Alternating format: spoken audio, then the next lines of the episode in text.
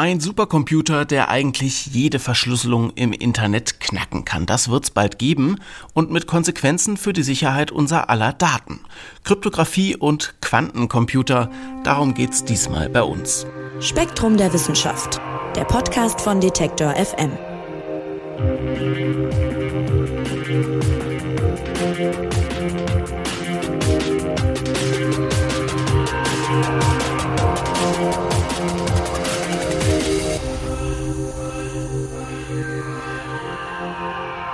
Ja, es ist für mich eine absolute Horrorvorstellung, meine privaten Daten in den Händen von irgendwelchen Leuten. Und das ist ja im Zeitalter der Digitalisierung jetzt gar nicht mal so unwahrscheinlich. Jeden Tag werden ja millionenfach Daten im Netz geklaut.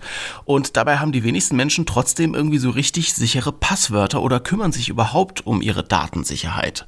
Das Gute ist ja, es gibt Standards, die unsere Kommunikation im Internet, beispielsweise wenn wir uns jetzt auf irgendeiner Webseite einloggen, verschlüsseln. Die schützen uns also so ein bisschen. Aber wie lange das unsere Daten noch schützt, das ist unklar, denn Quantencomputer, die ersten gibt's schon, werden das alles locker entschlüsseln können. Und weil sicherlich welche von den Dingern in den falschen Händen landen, hat schon ein Wettlauf gegen die Zeit begonnen. Und dazu hat Manon Bischoff für die neue Ausgabe des Spektrum Magazins recherchiert und ist jetzt bei uns. Hallo Manon. Hallo. Ja, erstmal vielleicht ein kleiner Hinweis noch an alle Hörerinnen und Hörer. Keine Sorge, man muss hier heute keine Programmiererin sein, um mitzukommen. Ich habe selber keine Ahnung von Informatik und wir lassen alles, was jetzt zu sehr in die Details geht und beim Zuhören schwer zu verstehen ist, weg. Das könnt ihr aber, wenn es euch interessiert, gerne im neuen Spektrum Magazin nachlesen. So, Manon, dann legen wir mal los. Also es geht bei dem ganzen Thema um Kryptographie. So ist der Fachausdruck. Vielleicht nochmal ganz kurz, was verstehen wir denn genau darunter? Ja, unter Kryptographie verstehen wir im Prinzip eine Art Verschlüsselung von Daten, wie man es eben kennt, dass man, wenn man jetzt ein Wort übertragen wollen würde, zum Beispiel gehen, kann man äh, jeden Buchstaben durch einen anderen austauschen auf eine bestimmte Art und Weise und äh, das übermitteln, sodass halt jemand, der die Nachricht irgendwie auffängt, eben nicht dieses Wort gehen lesen kann. Ja, spannend fand ich, dass man jetzt beim Thema Verschlüsselung immer irgendwie gleich an irgendwelche Internetpasswörter denkt, aber Kryptographie ist ja eigentlich schon sehr, sehr alt. Also Nachrichten wurden eigentlich irgendwie schon immer verschlüsselt. Ja, genau. Also man hat schon in der Antike damit angefangen. Also es gibt die sogenannte Cäsar-Chiffre, weil er eben, äh, als er noch äh, Feldherr war, auch Nachrichten übermitteln wollte und eben nicht wollte, dass ein Feind das abfängt und dann eben weiß, äh, wo ein Angriff geplant ist oder so. Und die Cäsar-Chiffre funktioniert eben genau so, wie ich es gerade erklärt habe. Also man, man hat das normale Alphabet und ordnet jeden Buchstaben quasi einen anderen zu, sodass man einfach so eine Verschiebung hat und äh, kann eben so eine Nachricht übermitteln. Und wenn man jetzt einfach so einen Text abfängt, hat man erstmal so einen Kauderwelsch.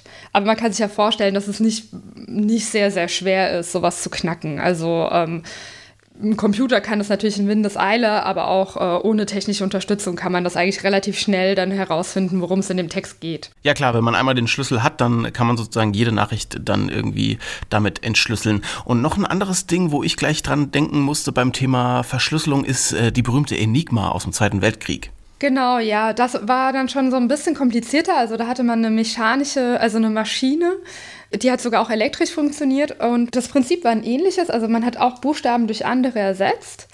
Aber in dem Fall lief das komplizierter ab. Also man hatte nicht einfach nur, also jedem E einen, einen anderen Buchstaben, zum Beispiel M, zugeordnet, sondern man konnte auch äh, einem E ein M zuordnen und einem anderen E ein F oder so. Also jedem Buchstabe wurde eine andere Verschlüsselung quasi genutzt, die eben über so eine mechanische Maschine ähm, gesteuert wurde. Und um das zu knacken, war es natürlich viel, viel schwieriger. Und man hat eigentlich äh, zur Entschlüsselung eben noch eine zweite Enigma-Maschine gebraucht. Also so, so wurden Nachrichten übermittelt damals. Und man weiß ja, die Engländer haben ja trotzdem geschafft, das zu knacken am Ende. Das war aber schon eine Meisterleistung, muss man sagen. Und äh, genau mit Aufkommen aber von Computern waren dann auch komplexere Verschlüsselungsmechanismen auf einmal möglich und äh, vor allem konnte man auch die meisten Verschlüsselungsmethoden relativ, die man bis dorthin hatte, halt relativ schnell knacken. Das heißt, man musste sich neue, neue Sachen überlegen, wie man eben Nachrichten sicher übermitteln kann. Ja, und heute umgibt uns ja kryptografische Verschlüsselung eigentlich äh, den ganzen Tag. Man macht sich das nicht so richtig bewusst. Aber tatsächlich ist ja in fast allem, was wir im Internet tun, Verschlüsselung, Kryptographie irgendwie involviert. Wo denn zum Beispiel? Ja, wie du gesagt hast, eigentlich bei allem, was wir tun. Also wenn wir eine E-Mail äh, verschicken, wird zumindest während des Prozesses des Verschickens, äh, wird die Nachricht verschlüsselt. Äh, auf den meisten E-Mail-Servern, muss man sagen, liegen die im Klartext vor. Also ähm, ja, wenn jemand irgendwie so einen Server knackt, dann ähm, kann er die Nachrichten wahrscheinlich abrufen. Aber wenn wir zum Beispiel auch eine Webseite besuchen wollen, dann wollen wir ja sicher sein, dass wir auch wirklich diese Webseite sehen, die Inhalte der Webseite, dass wenn ich dort was runterladen möchte, zum Beispiel, dass es wirklich von der Webseite stammt und nicht von irgendwo anders. Dafür gibt es halt eben auch kryptografische Protokolle, die sicherstellen, dass wenn ich jetzt äh, spektrum.de im Browser eingebe, dass auch wirklich die Spektrum-Seite kommt und eben nicht ähm, irgendwas anderes aus dem Internet. Wenn man an einem Geldautomaten seine PIN eingibt, muss ja das System, also der Geldautomat, muss ja irgendwie überprüfen, dass das wirklich die PIN zu meiner Kreditkarte ist, die zu meinem Konto führt. Die möchte ich aber eben nicht im Klartext da liegen haben. Nicht, dass wenn jemand irgendwie den Geldautomaten anzapft, er dann halt sofort meine PIN äh, und meine Kreditkartennummer hat. Also solche Sachen, dafür müssen die Daten verschlüsselt irgendwo vorliegen. Und ähm, ja, dafür nutzt man Mathematik, indem man eben schwierige mathematische Probleme sich überlegt, die halt schwer zu lösen sind. Ja, und ähm, die sorgen quasi für die Sicherheit. Also, Verschlüsselung ist überall um uns rum, wenn wir uns im Internet bewegen. Und jetzt kommen wir zu dem Problem, das du dir für Spektrum angeschaut hast. Computer werden nämlich immer schlauer. Das ist ja einerseits gut, andererseits aber eben auch äh, ein bisschen gefährlich, denn sogenannte Quantencomputer werden vermutlich schon bald in der Lage sein, all unsere Passwörter zu knacken. Vielleicht noch mal kurz, was sind denn Quantencomputer eigentlich und was macht sie jetzt in dem Zusammenhang gefährlich? Ja, Quantencomputer sind Computer, die eben nicht nur mit Nullen und Einsen, also mit Bits rechnen, mit klassischen, sondern eben mit Qubits, also das heißt, die, die Informationseinheiten können in dem Fall Überlagerungen, also so eine Mischung aus Nullen und Einsen annehmen und es ermöglicht vollkommen andere Rechenmöglichkeiten. Also man kann ganz andere Operationen damit ausführen, als man es halt eben bei klassischen Computern kann und kennt. Und Peter Shaw hat eben 1994 festgestellt, dass man einen Quantenalgorithmus entwickeln kann, der eben diese Eigenschaften von Quantencomputern ausnutzt ähm, sodass man Zahlen ziemlich schnell in ihre Primteiler faktorisieren kann. Das heißt, wenn ich jetzt zum Beispiel eine Zahl habe wie 15, dann sind die Primzeiler äh, 3 und 5. 3 mal 5 sind 15. Und ähm, das ist aber relativ einfach auszurechnen. Aber sobald man eine riesige Zahl vorgibt und die Primteiler eben groß sind, ähm, wird es super schwer, das zu berechnen. Und darauf äh, basieren sehr viele kryptografische Verschlüsselungen einfach, eben auf dieser Schwierigkeit des Problems. Und klassische Computer können, also man kennt zumindest keinen Algorithmus, der das irgendwie effizient schnell lösen könnte. Das heißt, unsere Daten sind insofern sicher, aber ähm, eben für Quantencomputer gibt es schon einen Algorithmus, der das effizient lösen kann. Das heißt, sobald die Quantencomputer groß genug sind, fähig genug sind, genug Qubits haben, ähm, dann können die eben diese Art der Verschlüsselung, die heißt RSA, knacken. Und das ist ja insofern total spannend, als das Quantencomputer, wir haben ja hier in anderen Kontexten auch schon mal drüber gesprochen im Podcast, künstliche Intelligenz, Quantencomputer, überhaupt der ganze technische Fortschritt auf diesem Gebiet ist ja auch mit krassen Hoffnungen verbunden, zu Recht auch. Und die sollen ja in Zukunft dann vieles erleichtern. Und jetzt liest man in deinem Artikel, dass äh, manche Expertinnen und Experten auch von einer regelrechten Dystopie ausgehen. Ja, die nennen das da den Tag Q in Anlehnung an Tag X. Und was ist denn die Befürchtung, was an diesem Tag Q passieren könnte? Ja, das Ding ist, wenn ähm, dieser Tag Q eintritt, das wäre der Tag, an dem man eben einen Quantencomputer hat, der Verschlüsselung brechen kann, dann sind eben alle Daten gefährdet. Also dann ähm, haben Geldautomaten eigentlich keinen sinnvollen Nutzen mehr. Wenn ich da meine Karte reinstecke, dann sind meine, meine Daten, könnte dann jeder abgreifen zum Beispiel. Oder ich kann keine verschlüsselten E-Mails mehr schicken, sonst irgendwas. Also das wäre natürlich eine Katastrophe. Natürlich vorausgesetzt, dass eine Person diesen Quantencomputer auch, äh, also dass der einer Person zugänglich ist, die halt eben Schaden damit anrichten kann. Davon kann man aber dann leider irgendwie immer ausgehen beim Menschen, ne? dass irgendwann irgendjemand das in die Hand kriegt, der damit was, was nicht so Nettes anstellen will. Richtig, genau. Und ich meine, äh, mittlerweile, wie du ja sagst, wurden viele Fortschritte gemacht, was Quantencomputer angeht. Rasante Fortschritte und im Prinzip steht dem Ganzen technisch gesehen nicht wirklich was im Wege, dass es die, die Geräte irgendwann gibt. Also ob das jetzt irgendwie 20 Jahre dauert oder 40 Jahre dauert, steht nicht fest, weiß man noch nicht. Aber dass es sie irgendwann geben wird, davon gehen die meisten Leute schon fest aus, ja.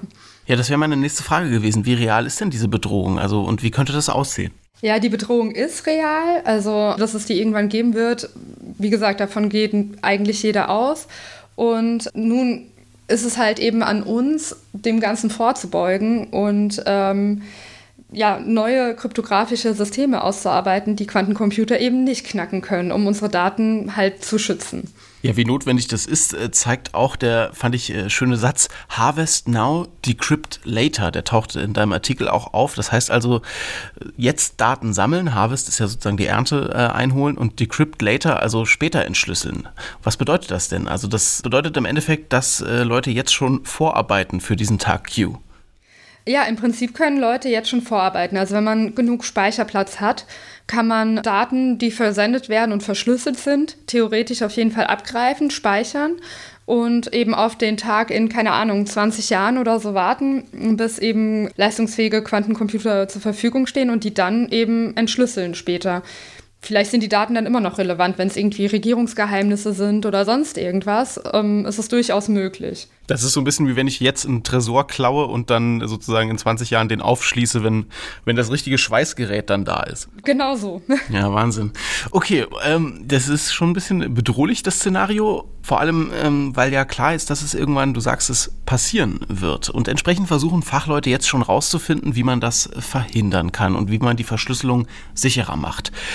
In den USA gibt es eine Standardisierungsbehörde, die heißt National Institute of Standards and Technology und die hat 2016 sogar einen Wettbewerb dazu ausgerufen. Die suchen also nach geeigneten Kandidaten für sogenannte Postquantenalgorithmen, also nachdem sozusagen dieser Tag Q war, die dann Quantenangriffe abhalten können und eben unsere Daten weiterhin sicher machen. Und da gab es 69 Einreichungen aus aller Welt. Was sind denn so die vielversprechendsten oder wer hat sich schon durchgesetzt und warum? Ja, tatsächlich haben äh, im Juli diesen Jahres hat das NIST eben äh, die Sieger aus diesem Wettbewerb äh, verkündet. Es gab äh, mehrere Runden, in denen halt immer wieder Algorithmen ausgeräumt wurden oder ja algorithmische Verfahren, weil die nicht sicher genug sind oder ja genau, weil die zum Beispiel gebrochen werden konnten relativ schnell oder weil ähm, sie eben nicht effizient laufen, viel zu langsam sind, viel zu große Schlüssellängen haben, sonst irgendwas. Nun hat man sich quasi auf zwei Ansätze geeinigt, die man standardisieren möchte. Das heißt, ähm, die Behörde wird jetzt in den nächsten zwei Jahren Empfehlungen ausarbeiten, wie man eben diese kryptografischen Verfahren auf verschiedenste Systeme übertragen kann, ähm, sodass Unternehmen und Organisationen diese eben schon mal in ihre Systeme integrieren können und äh, ihre Daten dann jetzt schon mal schützen können. Weil man muss halt auch bedenken, dass die Umstellung von einem kryptografischen System auf ein anderes gar nicht so einfach ist. Also man, man lädt nicht einfach nur ein Update runter und das ist fertig, sondern die Strukturen sind ja sehr vernetzt, ja, wie man sich ja vorstellen kann. Und da kann es auch zu Fehlern kommen, zu allem Möglichen. Also es, es dauert meistens auch ein paar Jahre, das in die Systeme zu, zu implementieren. Und die muss man eben mit einrechnen. Also ja, wenn ich jetzt anfange, mich damit auseinanderzusetzen mit dem Problem, kann es sein, dass ich das erst in fünf Jahren installieren kann. Und in fünf Jahren sind die Quantencomputer ja auch schon weitergekommen. Ja, und bei so einer langen Entwicklungsphase kann natürlich auch einiges äh, schiefgehen. Da schreibst du auch ein paar schöne Beispiele für so Fehlschläge, sage ich mal, auf. Genau, also ähm, bei den Einreichungen, es handelt sich dabei im Prinzip um mathematische Probleme, die man sich überlegt hat, die eben schwer zu knacken sind, äh, so ähnlich wie die Zerlegung von Zahlen in, in die Primfaktoren. Und da gibt es halt verschiedene mathematische Ansätze und verschiedene Umsetzungen, eben wie man das äh, ja, nutzen kann, eben um daraus ein Verschlüsselungsverfahren zu entwickeln. Und einer der, der Finalisten eben, der bei diesem Wettbewerb vom NIST, von der US-amerikanischen Behörde, war der Rainbow-Algorithmus und äh, der schien auch ziemlich vielversprechend. Aber im März 2022, also im März diesen Jahres, äh, ist es eben gelungen, diesen Algorithmus zu knacken und nicht mal mit einem Quantencomputer, sondern mit einem herkömmlichen Laptop. Den musste man einfach nur ein Wochenende lang laufen lassen und dann konnte man eben die, die Schlüssel, also die geheimen Codes einfach knacken. Und das war natürlich ein herber Rückschlag. das ist natürlich schon bitter. Das ist sehr bitter, ja, weil eben, das muss man nämlich auch bedenken, dass äh, die ganzen kryptografischen Verfahren, die müssen ja nicht nur Quantencomputern standhalten, sondern eben auch herkömmlichen Computern. Und auch da weiß man noch lange nicht, was alles möglich ist. Also in der Informatik gibt es ja viel Forschung, viele Fortschritte. Und deswegen kann es halt immer passieren, dass eben genau so was passiert ist. Von heute auf morgen jemand kommt und sagt, ey, ich habe jetzt voll die clevere Methode gehabt, man könnte das ja so und so machen und ich kann jetzt eine Verschlüsselung knacken. Könnte theoretisch auch jederzeit äh, mit den Verschlüsselungsalgorithmen passieren, die wir aktuell schon seit äh, 40 Jahren nutzen oder seit 30. Ähm, die könnten auch von heute auf morgen theoretisch geknackt werden, auch mit herkömmlichen Computern. Aber bisher gab es eben keine solchen Ansätze. Und unter den NIST-Finalisten oder die jetzt eben diesen Wettbewerb, sag ich jetzt mal, gewonnen haben, diese Methoden sind alle schon ein bisschen älter. Also da, da kennt man die Ansätze schon eher seit mehreren Jahrzehnten. Und viele Leute haben sich damit beschäftigt. Das heißt, da steigt natürlich die Wahrscheinlichkeit und das Vertrauen der Community, dass es schwer ist, zumindest schwer ist, das zu knacken. Wenn nicht, vielleicht sogar unmöglich, was natürlich bestenfalls der Fall wäre. Genau, deswegen, äh, es gab auch ein paar aussichtsreiche Kandidaten, die eher jünger waren, die nur so acht bis zehn Jahre alt waren. Aber da ist eben das Vertrauen noch nicht da, weil es könnte, wie gesagt, sein, dass da wieder jemand um die Ecke kommt und das am Wochenende an einem Computer am Ende knackt. So, und diese Gewinnerverfahren, die werden jetzt äh, dann weiterentwickelt bis dahin, dass sie eben wirklich einsatzfähig sind. Ja, so habe ich es verstanden. Genau, ein paar davon sind schon implementiert worden, zumindest testweise in manchen Technologien. Also ich glaube, es war Firefox äh, hat das auch schon mal in, in, ihrem Browser getestet. Google hat auch schon mal Teile dieser Verfahren in, äh, versucht schon mal äh, zu implementieren. Es gibt auch Kryptowährungen, die eben ein paar dieser kryptografischen Verfahren eingesetzt hat, einfach um zu schauen, ob das auch funktioniert und wo sich überhaupt überall Probleme ergeben mit, äh, mit was für anderen ja, Netzwerkstrukturen, die damit verbunden sind. Okay, es gibt also diese ominöse Bedrohung, sage ich mal, am, am, zeitlichen Horizont irgendwo. Ja, der Quantencomputer kommt und knackt alle unsere Verschlüsselungen. Und es gibt jetzt Menschen, die dagegen arbeiten und versuchen, möglichst schnell diese ganzen Verfahren zu implementieren. Du schreibst von einem Wettlauf gegen die Zeit. Wenn wir uns jetzt das Ganze angucken, wo stehen wir denn da insgesamt? Also eigentlich klingt der Stand der Dinge für mich jetzt schon ganz gut. Wir haben ja schon Verfahren und die Quantencomputer haben wir noch nicht. Aber du sagst, die Gefahr ist trotzdem real. Die Gefahr ist trotzdem real. Ähm, wie gesagt, es gibt ja eben dieses äh, Harvest Now, Decrypt Later. Das heißt, man kann damit rechnen, dass vielleicht auch Leute schon jetzt schon Daten sammeln für später. Ich sage jetzt mal, für, für Normalsterblichen ist das wahrscheinlich nicht so tragisch, aber für manche Unternehmen, für Regierungen ist es auf jeden Fall eine reale Bedrohung. Und äh, man muss auch bedenken, dass es Systeme gibt, die über lange Jahre entwickelt werden und ähm, jetzt schon quasi hergestellt werden. Also ein Beispiel sind Autos. Also gerade autonom fahrende Autos oder Autos, die zum Teil autonom sind, werden ja jetzt schon hergestellt oder werden jetzt schon geplant. Dann äh, dauert der, das Herstellungsverfahren dauert ja relativ lange, zehn Jahre, sage ich mal zum Teil. Dann sind die Autos ja relativ lange noch auf der Straße über sehr viele Jahre im besten Fall auch. Und das muss man eben alles mit einrechnen. Und wenn die mit heute schon von Technologie ausgestattet werden, von der wir wissen, dass sie halt eben nicht ganz sicher ist, stellt das halt eben ein Problem dar. Und gerade ja im Autoverkehr oder so wäre es wichtig, jetzt schon die Systeme so zu planen, dass man sie zumindest aufrüsten kann, sobald es sichere kryptografische Verfahren gibt oder die halt eben standardisiert sind und äh, man sie einsetzen kann. Also, sehr spannendes Thema. Quantencomputer bedrohen unsere Datenverschlüsselung. Details dazu, Grafiken und so weiter gibt's im Spektrum Magazin. Das könnt ihr im Zeitschriftenhandel und auf spektrum.de bekommen. Und äh, zum Schluss, Manon, vielleicht noch ein kleiner Ausblick. Das Thema ist nämlich der Auftakt zu einer Serie über Kryptographie in den neuen Spektrum Magazinen. Was erwartet uns denn noch?